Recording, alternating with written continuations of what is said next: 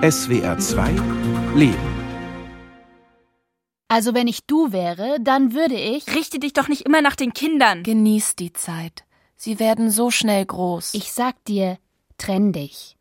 Das hab ich damals auch gemacht, denn. Trenn dich nicht. Du wirst unglücklich, ich kenne das.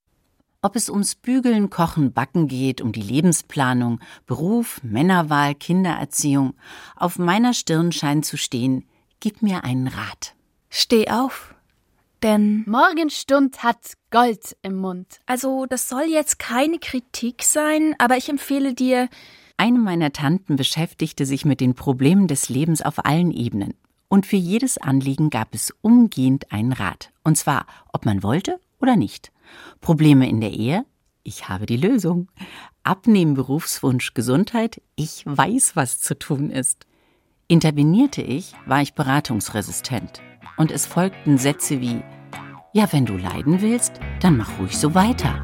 Dies ist ein Lied für dich, mein Freund, der du jeden Tag den Finger hebst und uns sagst, wo es lang geht. Du warst immer mein Idol und ich hing an deinen Lippen Tag für Tag.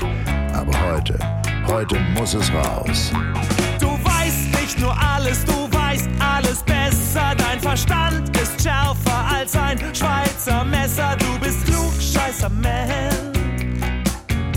Und ich bin dein Fan. Yeah. Mit deinen Geistesblitzen. Woher kommt nur dieses dringende Bedürfnis, für jedes Problem sofort eine Lösung parat zu haben? Der Ratschlag als Universalheilmittel? Bei meiner Recherche zu dem Drang, Ratschläge zu erteilen, finde ich einen Artikel in der Psychologie heute von Sven Rode. Er ist Coach, Autor und Journalist.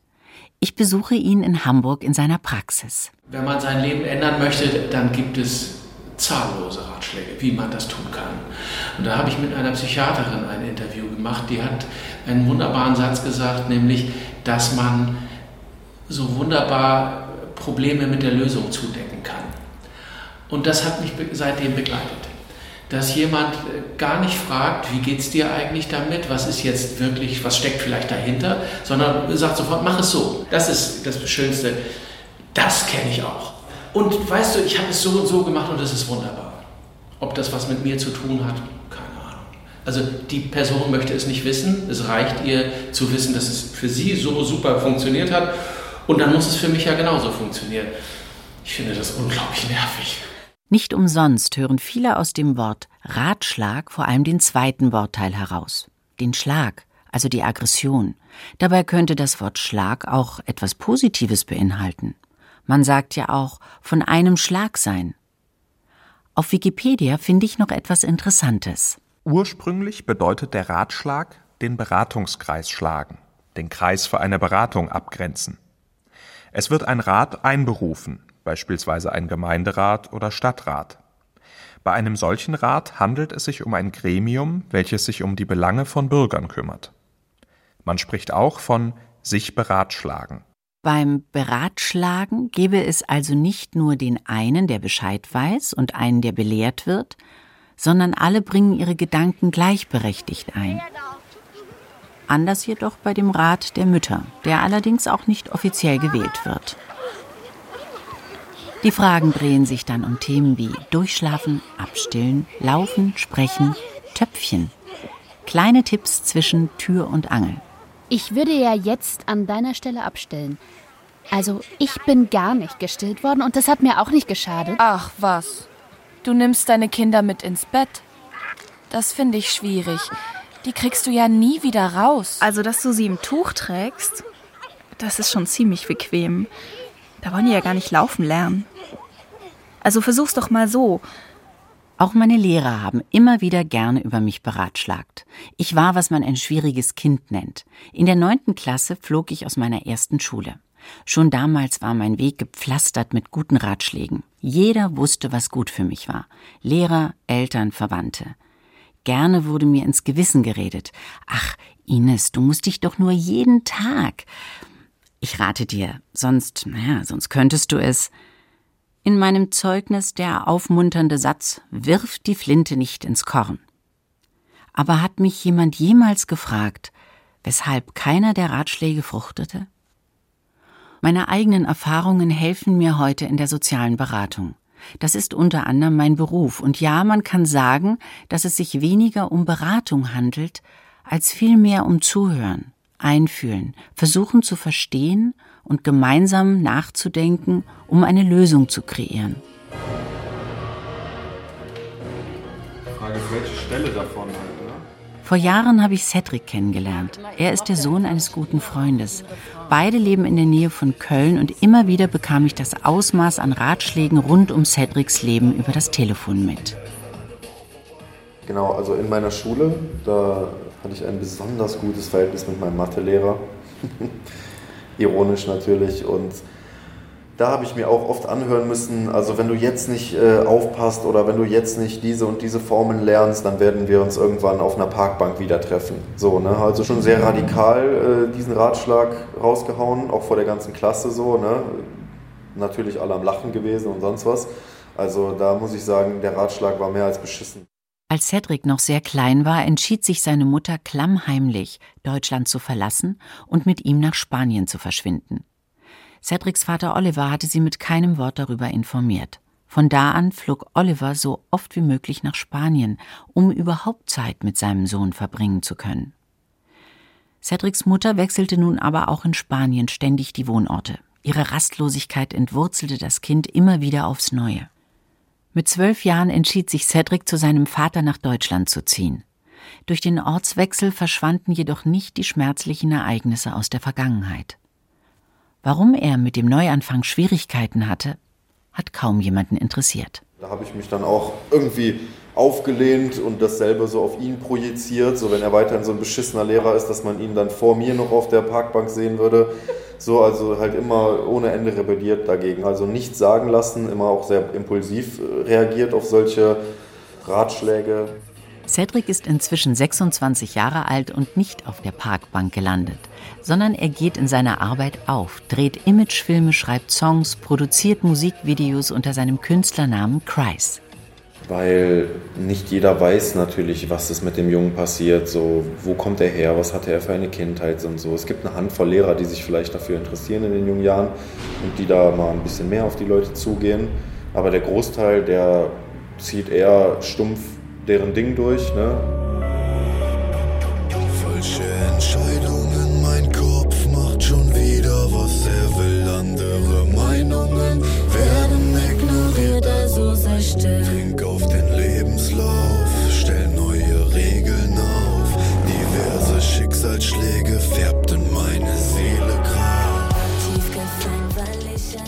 Mit dichterischer Kraft verarbeitet er seine Erfahrungen und hat inzwischen seinen Weg in der Musik und auch als Personal Trainer gefunden.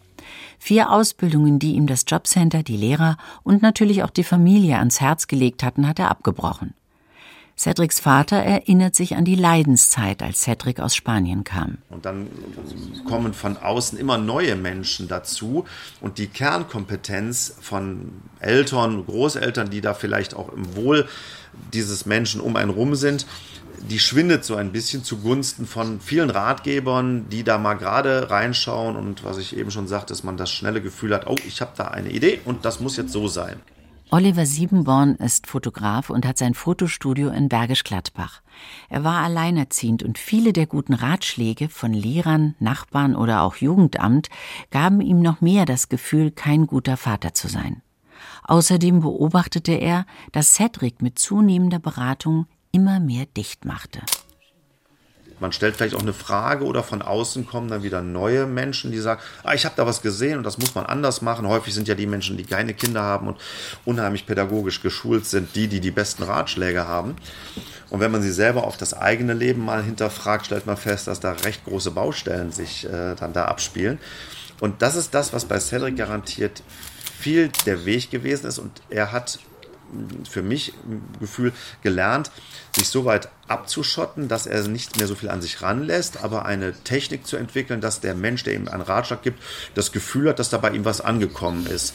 Was aber eher wie ein Durchlauferhitzer von lauwarmem Wasser in etwas wärmeres Wasser umgewandelt wird und hinten direkt wieder rausspritzt. Man ist halt immer mit einem Gefühl da reingegangen, dass jedes Gespräch irgendwo gleich enden wird. So, ne? Nach dem Motto, ja, immer noch keinen Job gefunden, aber so wirklich, dass man sich mal da erklären konnte, gab es sehr selten. Und wenn man auch irgendwas mit einem Business oder so angesprochen hat, man wurde total belächelt. Ne? Also das hat, man hat schon sehr gemerkt, so die Leute sind sehr ähm, gefestigt so vom System. Ne? Alles muss laufen, wie es läuft, so Hamsterrad. Mein größter Ratschlag war, brich die Schule nicht ab. Kilter Kuchenmüller, Konzept- und Markenentwicklerin. Ich habe drei Monate vor dem Abitur, habe ich mein Abitur abgebrochen, weil ich mit meiner besten Freundin eine Weltreise machen wollte. Kilters beste Freundin bin ich. Und wir kennen uns seit wir 15 sind. Damals haben wir beide kurz vor unserem Abschluss die Schule verlassen und haben eine unvergessliche Reise zuerst nach Südafrika und dann durch Europa unternommen, wenn auch keine Weltreise. Wir haben hinterher studiert und unsere Berufung gefunden. Noch während der Schulzeit wusste Kilter, dass sie kein Abitur braucht, sondern nur die Fachhochschulreife. Weil ich dachte, ich will sowieso was mit, mit äh, Design machen, das sind alles Fachhochschulen. Und ich dachte, nö, das mache ich jetzt einfach. Das war ganz klar in meinem Bauch. Und da kamen nur Ratschläge von Mitschülern, von allem. Aber Ratschläge, mach das nicht, du wirst nie zu was bringen. Es ist also. Und da habe ich ein Glück auf meinen Bauch gehört. Es gab schon immer wieder Ratschläge, viele Ratschläge. Ja, dann auch später so, mach das nicht, du bist zu sensibel für den Beruf in der Werbung und so weiter. Also das, aber da hatte ich immer das Gefühl, ähm, dass, dass es eigentlich aus einer ganz anderen Ecke herkommt. Es, es war nicht wirklich für mich gedacht. Also es gab immer eigentlich ganz andere, ähm, jetzt fehlt mir das Wort, Beweggründe, genau, das wollte ich sagen. Sie haben damit was verfolgt.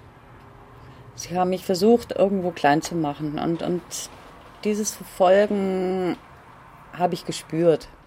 Viele Menschen haben in meinem Leben immer gedacht, dass sie es besser wissen. Aber heute muss ich sagen, bin ich genau da, wo ich sein wollte. Und ich bin froh, dass ich mich dagegen gewehrt habe. Ja, alle mussten in der Schule sitzen bleiben und ich durfte einfach in die Freiheit. Ja. Und nur mein Kunstlehrer, der einfach gesagt hat, klasse, wenn du das Gefühl hast, mach's. Und da bin ich sehr froh heute. Ich bin sehr glücklich, dass ich es gemacht habe, weil es hätte mir jetzt nichts mehr gebracht, wenn ich jetzt da noch irgendwie diese Monate abgesessen hätte. Also ich hätte jetzt nichts anderes studiert und ich hätte äh, nicht mehr Erfolg gehabt. Und obwohl alles gut ausging, hinterlassen diese Erfahrungen Spuren. Ich hatte schon Angst vor Ratschlägen. Ich hatte einfach Angst vor Ratschlägen, deswegen habe ich mich dann nicht mehr geöffnet. Ich habe dann einfach Dinge nicht mehr gesagt, weil ich wusste, da kommt jetzt gleich ein Ratschlag. Und das ist, das ist schrecklich, ja. Wenn du dich nicht mehr öffnen kannst, weil du eigentlich vielleicht mal in einem anderen Moment was von dir geöffnet hast, gesagt hast und kriegst es dann irgendwann, vielleicht zwei Tage später oder von mir aus einen Monat später, das hast du doch gesagt und jetzt kommt der Ratschlag, bang. Das heißt, diese Öffnung, also diese Beziehung stört das dann komplett. Man fühlt sich so unterlegen und unwissend. So, also man, man denkt, der andere denkt über einen, dass man nicht so viel weiß oder dass man nicht weiß, was gut für einen ist. Mich bringen Belehrungen besonders auf, wenn ich mich in Dingen ganz gut auskenne und mir dann jemand erst einmal grundsätzlich den Sachverhalt erklären möchte. Interessanterweise liegen da Männer in meinem Leben ganz vorne. Es tut mir leid, dass ich die ganze Zeit alles besser weiß. Aber ich kann einfach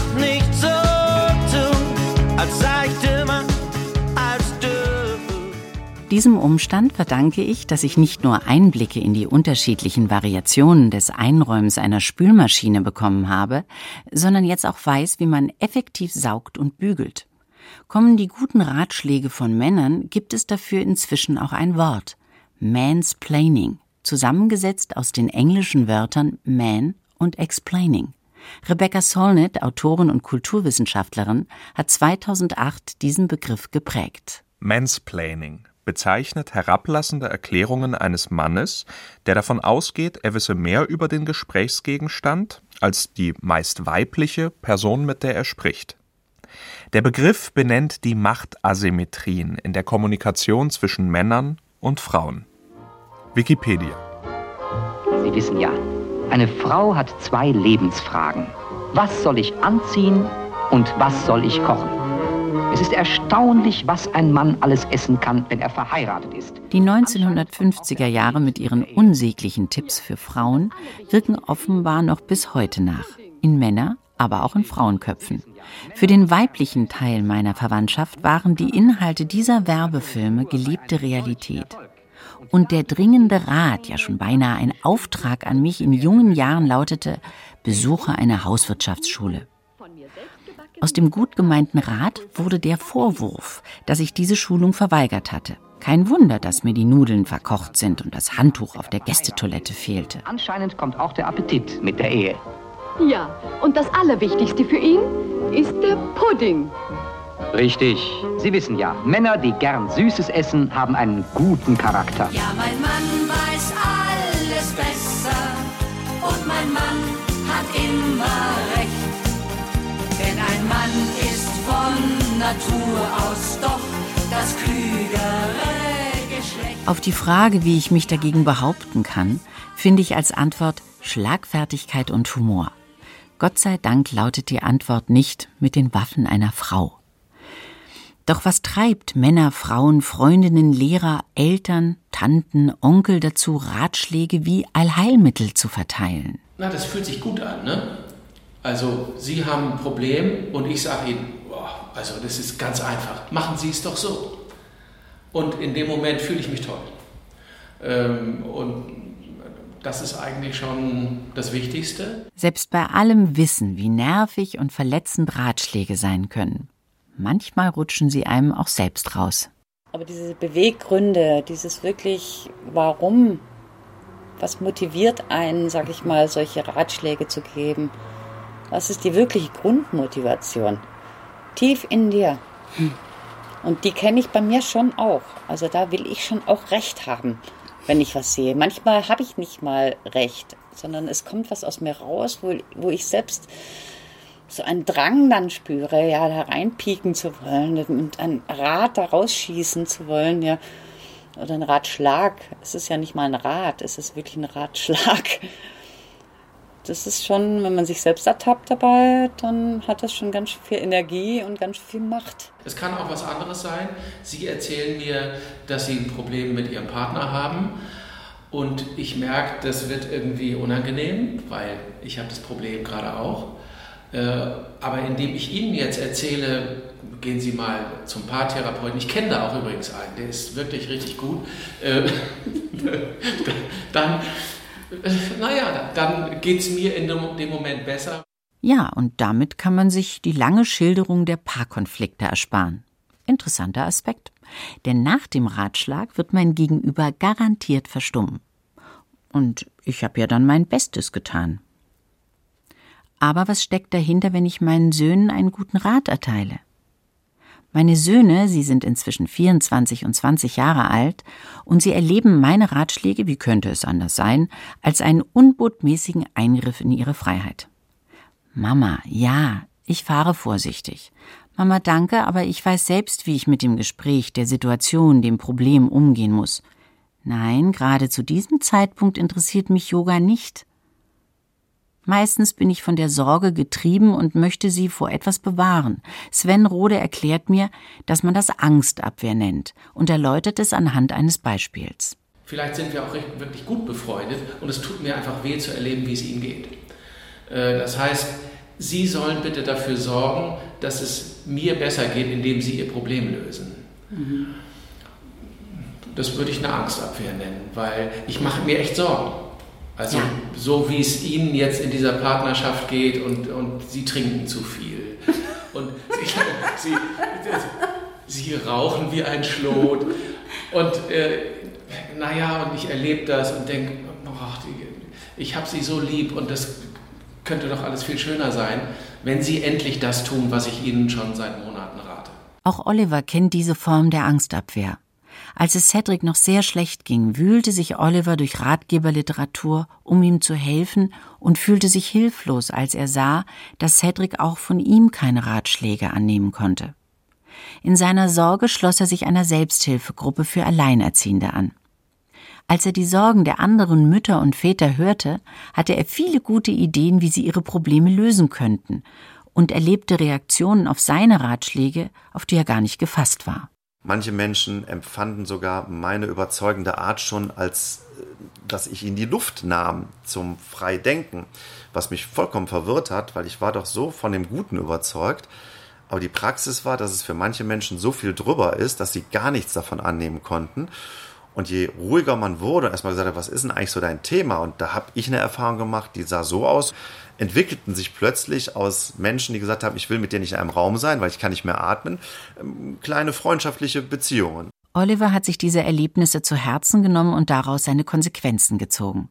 Nicht nur im Rahmen der Selbsthilfegruppe, sondern auch zunehmend in der Auseinandersetzung mit Cedric. Das hat einfach ein, ein, ein sehr schönes Gefühl in mir ausgelöst, mal Gas rauszunehmen, zuzuhören, etwas zu hinterfragen und die schnellen Impulse, die einem in den Kopf kommen, ganz bewusst erstmal zu unterdrücken, damit man das erstmal ein klein bisschen filtert und vielleicht in die Situation besser einordnen lernt. Auch Cedric ist nicht gefeit dagegen, selbst Ratschläge zu erteilen.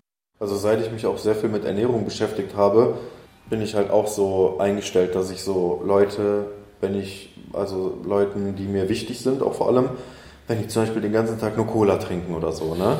dann kann ich meinen Mund nicht halten. So. Ich muss denen dann immer und immer wieder sagen, wie wichtig es ist, Wasser zu trinken und auch mindestens drei oder vier Liter Wasser zu trinken. So, ne? Die kommen dann auch irgendwann an zu mir und sagen so, ey, sei doch mal leise jetzt so, ne? Ich weiß, was gut für mich ist, so nach dem Motto. Und dann kriege ich quasi meine Ratschläge so verboten. Und wie reagiert seine Freundin, wenn er ihr mal einen so ganz kleinen Tipp ungefragt unterjubelt? Also je öfter ich ihr einen Ratschlag gebe, desto häufiger sagt sie nein. Genau dasselbe wie mit dem Führerschein. Ich sage ihr die ganze Zeit, du musst den Führerschein machen, du musst lernen. Ja, Ratschläge gebe ich ihr. Und dann kommt halt jedes Mal, ähm, je mehr man mir das sagt, desto weniger werde ich es tun.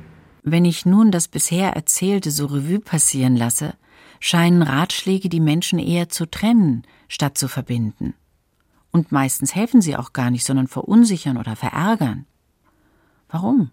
Weil sie nicht auf Augenhöhe sind?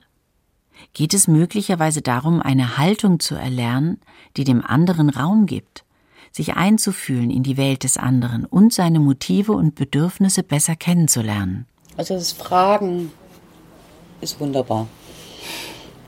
Was ich jetzt mit meiner Arbeit eben auch oft mitkriege, ist, dass die Leute gar nicht mehr aufhören wollen zu reden, weil sie einfach nie gefragt werden. Und deswegen ist es, also Fragen ist was richtig Gutes. Und dann kann man natürlich zusammen vielleicht den Rat äh, erarbeiten, der dann dabei rauskommt. Und dann kann man sicher mal einen Rat geben, aber dann ist man ja schon so in Beziehung und dann ist man ja schon so im gleichen Thema und in einem Swing. Wenn ich erst mal neugierig bin und sage, erzähl doch mal, wie erlebst du das? Was hast du schon ausprobiert, um dieses Problem zu lösen? Indem ich frage und neugierig bin, werden bei dir ja alle möglichen Prozesse angestoßen. Und auf einmal kann sowas aufsteigen wie, ha, darüber habe ich noch gar nicht nachgedacht. Und auf einmal sind wir gemeinsam im Gespräch und überlegen, was denn jetzt tatsächlich eine Lösung sein könnte. Das heißt, aus der Hierarchie, du hast keine Ahnung und ein Problem und ich bin echt ein richtig schlauer, entsteht ein gemeinsames Arbeiten an diesem Problem und eine gemeinsame Lösung und dann äh, kann tatsächlich was passieren.